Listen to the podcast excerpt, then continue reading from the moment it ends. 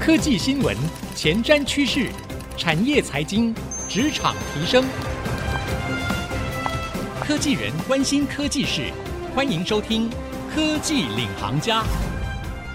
听众朋友您好，欢迎收听 IC 知音主客广播 FM 九七点五《科技领航家》，我是节目主持人朱楚文。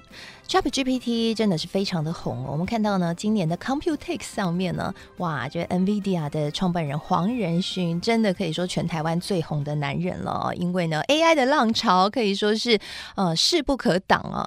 不过呢，我们也看到 ChatGPT 其实也引发了一些新的讨论，譬如说呢，在资安上面的疑虑啊，或者是甚至连这个苹果的执行长库克呢，他除了大方承认说他也有在用 ChatGPT 之外，但他也担心说 AI 的前景可。可能会因为假消息会出现恶化，而且他也很关注。他说，苹果很关注 ChatGPT AI 的这个相关的一些风险，他认为这是应该要进行监管的哦。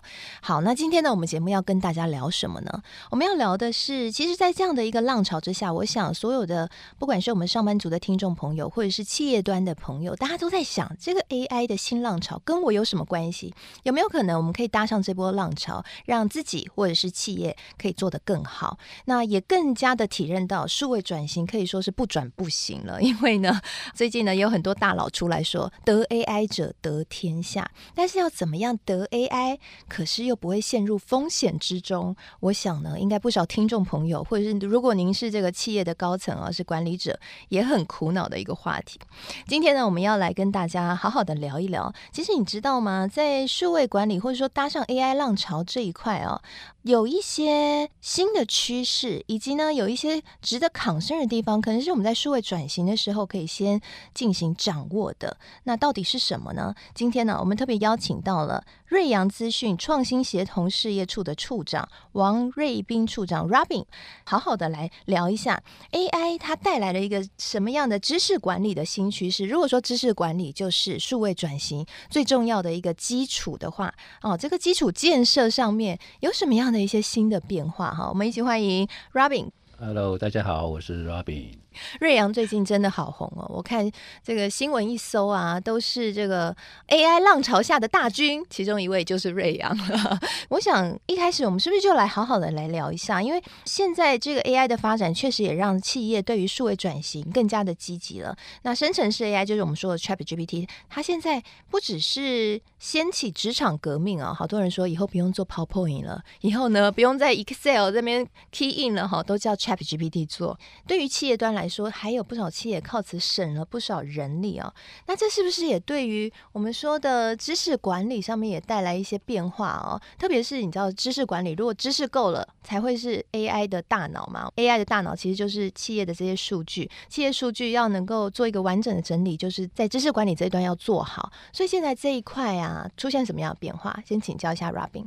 我觉得应该这个事情要从这个疫情这边开始来讲。嗯。那这一场疫情下来哈，因为现在大家都习惯异地办公这样子的一个模式啊，所以啊一时之间啊，这两三年下来哈，其实企业里面啊那个文件啊，有文件的数量啊就暴增，好，这个时候呢就更需要一个稳定的，然后更有效率的一个知识管理系统来协助了。那企业里面过去一般用的一些档案伺服器这样子啊，在搜寻效率上面啊就比较弱一点了，这是第一个我们看到的了。好，那楚文刚刚讲到这个生成式 AI 这个部分的话呢，确实是对知识管理啊的方式啊，其实产生了一个改变。哦，那我觉得应该是说，不只是生成式 AI，其实是应该要说是各式各样的那 AI 演算法改变了知识管理的模式。过去我们在推动知识管理的时候啊，企业内哈。非常重视，就是由高层啊往下这样子来实施盘点、分类啊、标注、设定，然后指派这样子。就从老板带头，就对，说好，我们现在要数位转型了，那你们现在通通收集资料，收集来给我哈，让我们公司可以转得快。我们把东西传统的方式，通通通通整理好来入库这样子。然后过去特别重视这样子的一个盘点的整理的功夫。对，好，那现在呢，有了 AI，称为这个叫做智能辅助。嗯，哦，有了 AI 这样的智能辅助的方式之后呢，其实以前呢、啊，我们没有被整理、没有被标注过、没有被分类过的文件呢、啊，是很难再被查找出来、再利用的。那现在有了这些演算法，啊，即使你疏忽了，那我们上去的时候没有标注、没有整理，也是有机会被抓出来再利用。哦，那这就对企业造成了一个革命性的，对知识管理造成革命性的影响了。因为你知道，我们常常协助企业推动知识管理，然后在他们那个。启动会议的时候，我常常都会在讲说：“哎呀，推动知识管理啊、呃，成功的三个要素，有没有人知道是哪三个要素？啊，那其实三个要素就是：第一个要高层的支持，第二个是要有一个好的系统，第三个是要有在座的各位，就是有好的负责任的种子成员，这样子来把这个概念散播下去，嗯、就可以知道最重要的要素就是要高层支持。嗯，好，那过往我们的经验啊，就是高层啊，他可以支持一阵子，但是他是没办法。一直这样子盯着这个知识管理的东西的啦，啊、所以一阵子没关注之后，员工自然就是松懈啊，懒得放资料上来。啊，即使放上来也懒得整理啊，那这个时候系统就会慢慢变得难以查到资料哦，哦，就会有这种状况。那现在呢？荒芜掉了，就等于说这个土地都没有再翻搅哈，然后就荒芜掉，会像那个恶性循环。处长刚刚在录音前有描述过一个形容词，我觉得很贴切，蚊子馆。没有人来了，越越，越不准，越难找资料，就越少人来。哎，那如果说他们发现那个系统变得很难找资料，然后很难用，那这些在企业里面工作的员工，他们要怎么办？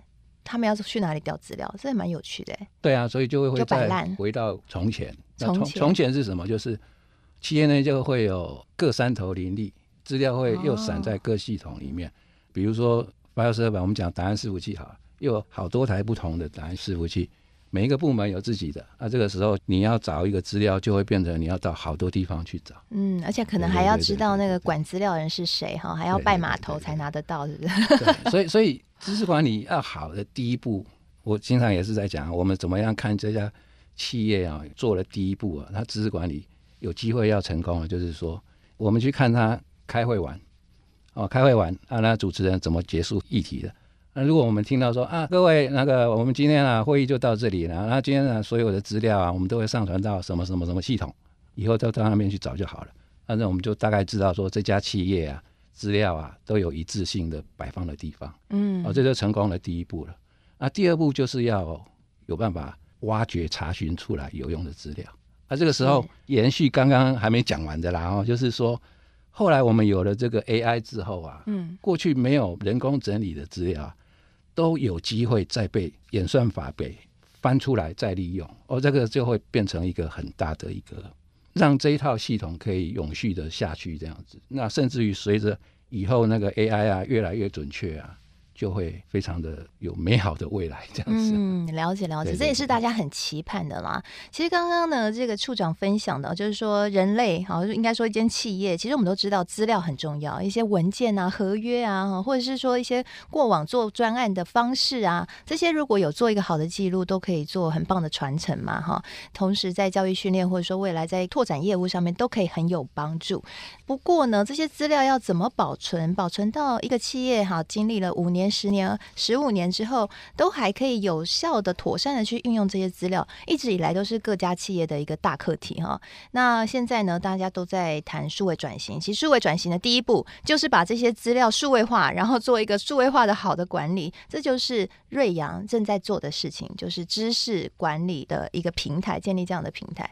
那刚刚分享的就是说，这个平台呢，从过往这种非常 local 的方式，就是从这个老大哥。老板一声令下说，我们要进行数位管理，请下面收集资料。到现在，哎，就算呢老大没有力气、没有时间，也可以靠 AI 的帮忙哦。大家只要收集进来了，还是可以做一个很好的分类和管理。但是问题来了哈，我们有看到说，哎，ChatGPT 现在出来了。很多人呢认为说，这可能是带来新一波的工业革命，有人说呢，它未来会 AI 会跟水电一样的频繁。那这是不是又会跟处长刚刚提到的这个知识管理的平台，未来还有更多新的可能呢？或者是？反而可能会有一些不一样的风险呢。好，因为我们也听到啊，现在有些企业呢开始要去建立自己的企业的 ChatGPT。哎，那这跟知识管理平台是一个竞争的关系还是合作关系呢？我想蛮有趣的哈。那休息一下，广告回来，我们继续来收听科技领航家，来听听我们处长怎么更从业界还有专家的角度来跟我们分析这一块的美眉嘎嘎。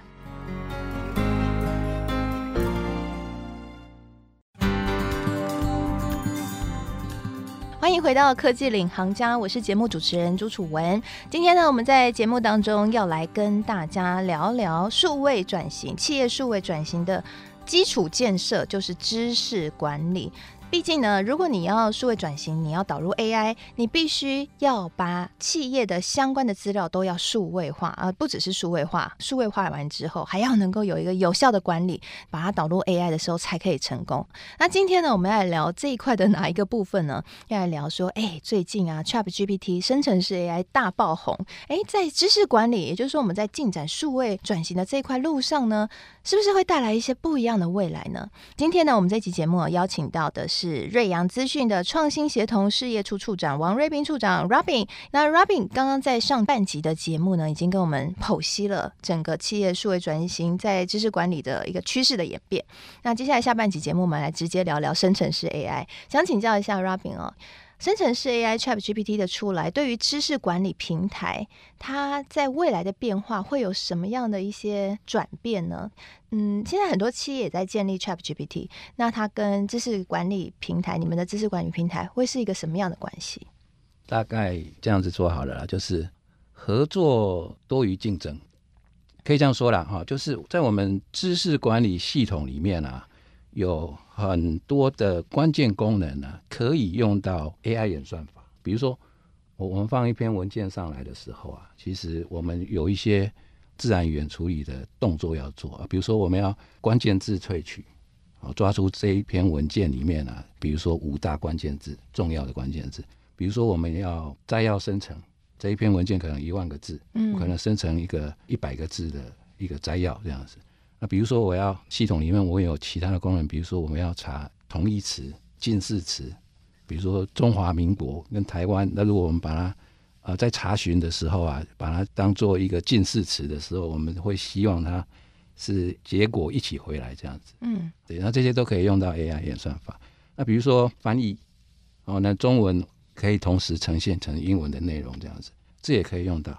然后文字纠错，我写错字也可以帮我挑出来。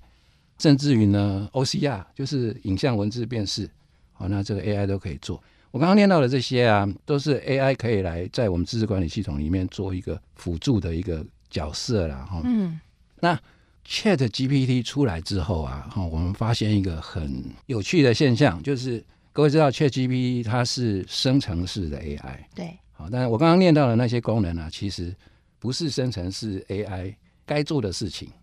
嗯，好，那。我们其实戏称它叫做“我是拿牛刀来杀鸡”呀。就我们发现，我们去问 ChatGPT，让它做关键字萃取，叫它帮我摘要生成，叫它帮我抓出同义字，叫它帮我翻译，帮我找错字。啊、呃，像现在那个 GPT 四啊，它还有那个多模态，就是叫它帮我抓出照片里面的文字啊，比我们过去用的任何 AI 演算法效果还要好。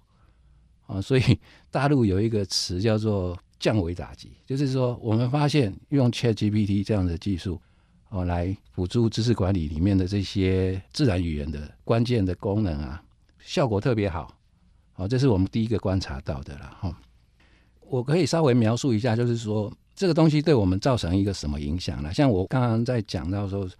透过 AI 可以让一些过往没有整理的资料可以有机会再被利用到。我举一个很实际的例子，因为我们瑞阳经常就是要对客户提一个建议书，嗯，或者是做简报向客户介绍瑞阳，所以呢，我们在系统里面啊，瑞阳自己在用的知识管理系统里面啊，公司简介这四个字啊是经常被搜寻的，因为我们的业务啊经常要查，嗯，因为他经常要出去做生意嘛，对不对？好，那。当我们用自然语言处理的时候，你就发现有一篇文件呢，哈。当我们在换一个演算法的时候，我就发现给我一个很大的震撼，就是有一篇文件是我们的总经理 Simon 写的，他的标题就是介绍瑞阳，好，然后呢，它的内容呢里面呢从头到尾都没有公司简介这四个字，但是我们换上我们的以文找文的演算法之后呢，竟然它会浮出来在我们的推荐延伸阅读里面。嗯，好，那这个东西啊，就是过去我们用古典传统的这种知识管理这种标注啦什么的，这完全做不到的东西。那各位应该可以想象嘛，就是这个东西是我们总经理的角色来描述的公司简介，绝对是非常具有分量的。嗯，好，那如果这东西当初没有被整理，然后就这样被埋没在整个系统里面了，这真的是很可惜。好了，我们叫做沉默文件，没整理就被沉默了。那现在这样子啊，就被找出来啊，就被再利用啊，就给我一个很大的震撼。过去啊，我们想要解决的难题啊，就是刚刚刚讲的那个蚊子馆嘛，你东西放进去没有机会被找出来，找出来不准，然后不合用啊，就会越来越没有人用。嗯，哦，那现在。有了这种东西，Chat GPT 或者是这样各式各样的演算法，会让这个事情啊大大的改善。所以这个是 Chat GPT 吗？我刚刚念的那几个关键技术啊，哈，我们瑞阳也有自己的算法，也做法，嗯、然后 Chat GPT 也可以做到相同的。但是呢，我们同时也想到，就是哦，像 Chat GPT 这样子啊，直接啊。把企业内容大部分啊，很多都是机密资料，嗯，好、哦，营业秘密就这样放到网络上啊，确实是大部分企业是不允许的啦，哈、哦。所以说，呃，我们目前的研究方向会比较是一个在找一个地端的哦，开源的一个 LLM，就是大型语言模型这样子，嗯，来得到像 ChatGPT 类似的一个生成的效果这样子，嗯，比如说了哈。哦我们最近有在关注，只是其中之一个举例啊，一个叫 Dolly 的，Dolly 是一个开源的一个、哦、一个项目，另外一个对对，Open Source 的一个项目，Open Source 的项目，OK。哦，那各位知道那个 ChatGPT 现在在讲语言模型的话，都要讲它有多少个参数，嗯，哦，参数的话决定它的那个聪明度，因为等于是它脑容量有多少，对对对对对。嗯、那像 ChatGPT，比如说三的时候啊，它有一千七百五十亿个参数。哦，那我们现在在讲的这个 Dolly 啊，它只有六十亿个参数。我们现在大概发现，它虽然只有六十亿个参数，但是它的效果啊，已经有办法逼近 GPT 三点五之类的这样子的一个效果。对，所以这也是我们目前在关注的啊。也就是说，我们的方向大概就是用一些开源的语言模型来得到这样子的效果，然后在企业内部、企业端来建制啊。不需要把资料放到网络上这样子，这是第一个。所以意思是说，是你们也会运用到那一些生成式 AI 的开源码，然后去更新在你们的知识管理系统里面。我们会用那些生成式 AI 的语言模型，嗯，得到这些效果。这样。但那些语言模型的运作一定需要联网吗？还是其实可以不用？不用，不用，不用。所以呢，现在外面有很多那种企业端的 ChatGPT，但是他们是需要联网的，是吗？还是他们也可以不用？大部分需要把资料放上去，比如说 Azure，放到云端云端吗？对对对，那个微软的 Azure OpenAI Service，你要跟它生成资料的时候，你要把你的资料先放上去嘛？还是要放到云端？就是说你要跟他问问题，对对嘛？那你要把你的内容放上去啊，嗯、才有办法跟他问啊。了解。对对对。但瑞阳这边做的是地端，地端的话就是企业不需要把资料上云，对对对对对，即便是私有云也不用上。对，因为只要上云端都会有治安风险嘛，其实都会有这个联网的问题，都会比较。所以我们是企业内建制的语言模型，大概是可以这样子来.来说明。了解。那我们面临的挑战哦，其实也不是说哦，我弄一个 open source 的语言模型啊，这样子就搞定。那其实没有，我们其实还面临的有两个挑战啊。第一个是权限控管的挑战，好、嗯，那它有别于把资料放在公开网络上面这样子问 OpenAI 啊。企业内部啊，其实更在意的是，我查一个东西啊，还要依照问问题的这个人的权限啊，不可以回答他不该知道的内容给他。对，我的权限不够啊，那个是不可能。语言模型不应该回答我不该知道的答案给我。对，但目前 ChatGPT 是会回答的，对吗？它是没有办法。当然了，因为它模型训练出来就是那样嘛，对不对？哦。所以我会说，这个是我们瑞阳这边的挑战之一，就是。我们要去做到有权限控管的语言模型。了解。好，那第二个挑战就会是企业内部更要求的是要精准的答案。对。好，那大家应该都知道，我举个我的例子好了啦，就是我就是问 ChatGPT 啊，我就偷懒嘛，我就想说，哎，我们去北海岸就好，哎、嗯，给我一个北海岸一日游的，给我个五个行程吧，五个景点好吧，结果他就回来了，好快啊，就回来了啊，好开心，结果中间。第三个就给我一个什么什么岛，然后我就傻眼了。我在台湾住那么久，哪有一个什么岛？然后就我还要再去验证，然后最后查出来说啊，那是一个菲律宾的一个什么岛。那在我们企业内，我们这样子的话会很麻烦。哦，你最好答案回来啊。我们希望的结果是说，好，你答案会回来，生成的内容出来之后啊，你最好还要同时给我标注出来说，你这一段的来源是哪一篇文件的，啊，这也是我们的挑战，这第二个挑战。嗯所以目前我们是在努力这些方向，这样子是，对，对对。所以换句话说，就是知识管理系统现在在瑞阳这边啊，其实深耕非常多年。我记得你们已经做了二十年了，对不对？明年二十，明年就二十年了 哈，所以是非常多年。那现在呢，看出来的一个新的趋势就是导入 AI。那瑞阳这边除了在导入 AI 技术，可以做到哎自动标注啊等等这些帮助这些呃，就算不是高层下令哈，高层偷懒的时候，下面也可以动起来之外呢。你们也在去观察这个生成式 AI 是不是可以让这个系统变得更好？不过你们也看到，如果单纯只有 ChatGPT 企业的资料直接去进行这个资料的管理的话，会出现两个问题，就刚刚处长提到的，一个是精准度的问题，另外一个就是权限管理的问题。对对对。所以这个是目前就是说瑞阳现在就有的系统，其实相较于我们说一些企业现在马上大家都在想说要马上导入 ChatGPT，其实是现在系统的一个。相对安全和稳固的地方，对吧？哈，那也是。换句话说，也是我们听众朋友，如果您今天一直看到 ChatGPT 非常的热，那你希望说，好，我们要数位转型，好，我现在呢，就第一步，我就是要先把我的知识管理平台建立好，好，那我就要马上要弄到 ChatGPT，有时候可能会走太快，对不对？哎，这两个 concern 啊，精准度还有在权限管理这个部分，其实是目前技术还在开发的部分哈，所以大家要特别注意哈啊，因为企业毕竟有很多的机敏的资料。那这一块呢，也是接下来我们在看这个企业进行知识管理，应该说未来我觉得啦，每一件企业应该都要知识管理平台，这是必然的，对不对？因为大家都要数位转型嘛，不转不行。那这个就是一个基础建设，要造桥铺路，所以你们就是帮忙造桥铺路的人。好，所以大家都必然要走上这一条路的时候，哎，我们今天这一期节目就是告诉你，好，不要一直都是。看到热潮就一股脑的冲哈，虽然说这是一个必然之路，但你如果真的要搭上 ChatGPT，你先考虑一下这两点哈。那下集节目呢，我们更精彩，我们要直接带各位来看看市场上其他人目前都怎么做。然后呢，他们在数位转型导入 AI 的过程当中有没有痛苦过？好，痛苦怎么样去化成美好的果实？有哪些案例？哈，我们要来请教。谢谢，谢谢。好，谢谢所有听众朋友的收听。那我们下一集节目见喽！欢迎大家继续锁定科技领航家，我是主持人楚文，我们下集见。